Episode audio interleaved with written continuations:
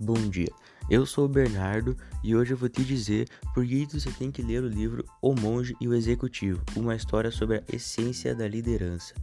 Bom, então, se você quiser ser um bom líder, você tem que ler esse livro. E se você quiser ser, apenas melhorar o seu convívio social com amigos, familiares e pessoas que você se relaciona, você também pode ler esse livro. Então, a história é sobre John Daly um executivo que vai para um mosteiro junto com outras seis pessoas para ter aulas com um monge. Vão ser sete dias e durante sete dias, cada dia eles aprendem uma lição diferente.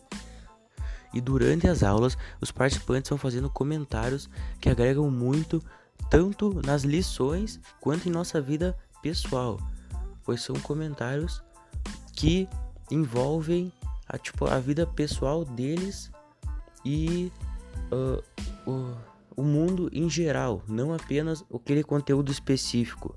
Então, por isso que eu digo que não é apenas para quem quer se tornar um líder, é para quem quer se tornar uma pessoa melhor.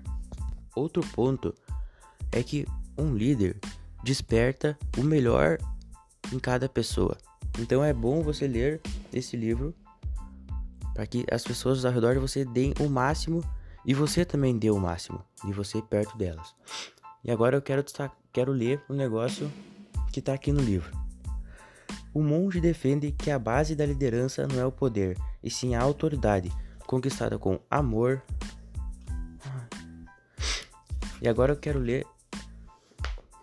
E agora eu quero ler uma coisa que está destacada aqui no livro. E agora eu quero ler um trecho que está destacado aqui no livro. O monge defende que a base da liderança não é o poder, e sim a autoridade, conquistada com amor, dedicação e sacrifício.